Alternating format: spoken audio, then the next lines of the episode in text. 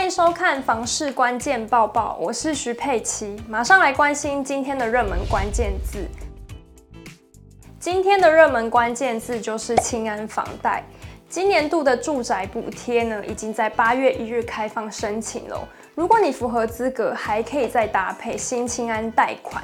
让我们实际算给你看到底有多优惠。受理申请项目包含自购及修缮住宅贷款利息补贴。尤其自购的部分，采取评点排定优先顺序。对于弱势及特殊需求的申请者，可享有较低利率。因加码补贴的关系，以下优惠利率呢是八月份限定。第一类也就是弱势户，优惠利率为百分之零点八一二。第二类也就是一般户，优惠利率为百分之一点三八七。未来会因升息或降息有所调整。不止如此。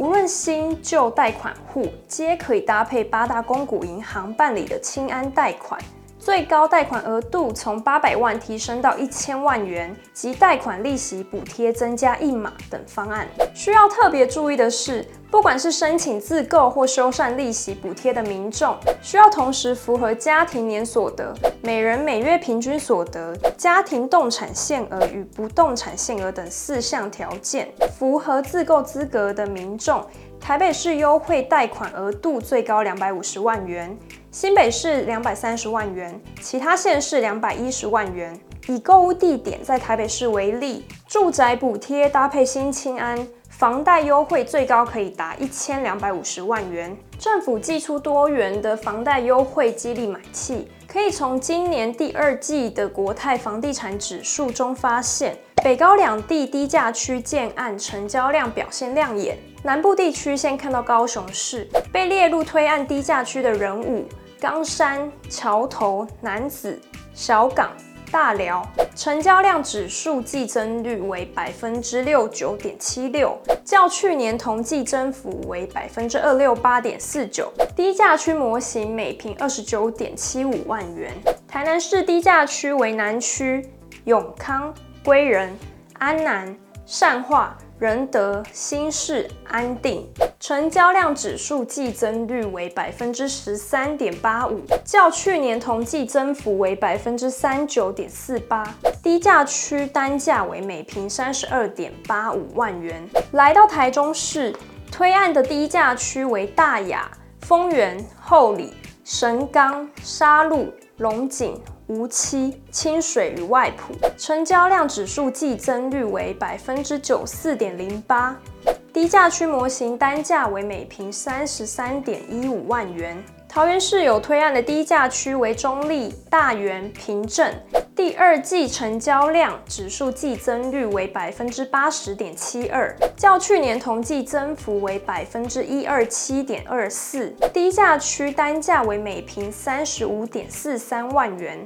新北市有推案的低价区为万里、深坑、三峡、树林、莺歌、泰山、林口、五谷、八里与淡水，成交量指数季增率为百分之一四五点五六。低价区单价为每坪四十三点五八万元。台北市有推案的低价区为北投及文山，成交量指数季增率为百分之二五六点五一，较去年同季增幅为百分之一五三点四五。低价区单价每坪九十二点六九万元。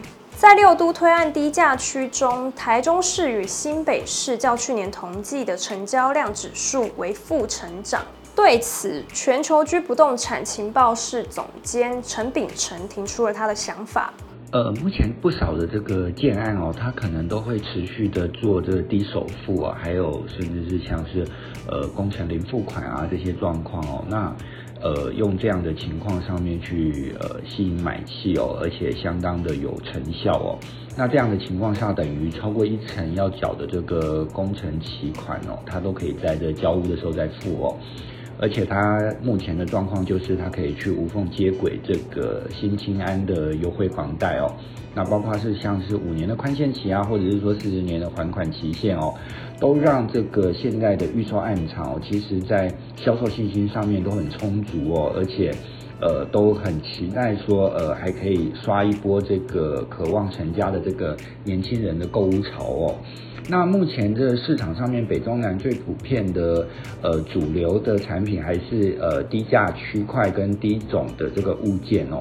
那呃新青安的这个贷款额度可以来到一千万哦，其实也是这样子，这个低总的呃建案哦，它其实是最受惠的哦，然后也会反映在这个成交的买气上哦。那至于说像这个新青安的推出哦，以及呃央行它其实有在特定的地区去做这第二户限贷的这个松绑哦，那其实都算是一个在平均地权条例上路啊，以及到这个明年总统大选之前哦，可能都会是一个呃相对有利的这个呃目前的政策哦。今天的买房卖房，我想问，有网友提问有关银行贷款的选择。房子屋龄二十八年，购买人年龄二十五岁。银行 A 只给贷三十二年的清安贷款，除非绑十年房贷寿险，就可以给我贷三十五年。银行 B 可以贷四十年的清安贷款。有网友回复，当然是银行 B，方案都一样是政府的。至于买保险，只是业绩手段。不一定要买。还有人说，那种房贷寿险是趸缴，是指一次缴清全部的保险费，而且到期保障归零，觉得是变相的利息。房贷寿险多余，就好像走进宝雅，原本要买的东西没买，结果买了一堆自己不必要的东西。最后有人说，新青安只有官股银行才有，民间银行的都不是。以上就是今天的报报内容。如果你喜欢今天的内容，别忘记订阅我们。感谢你的收看，我们下次见。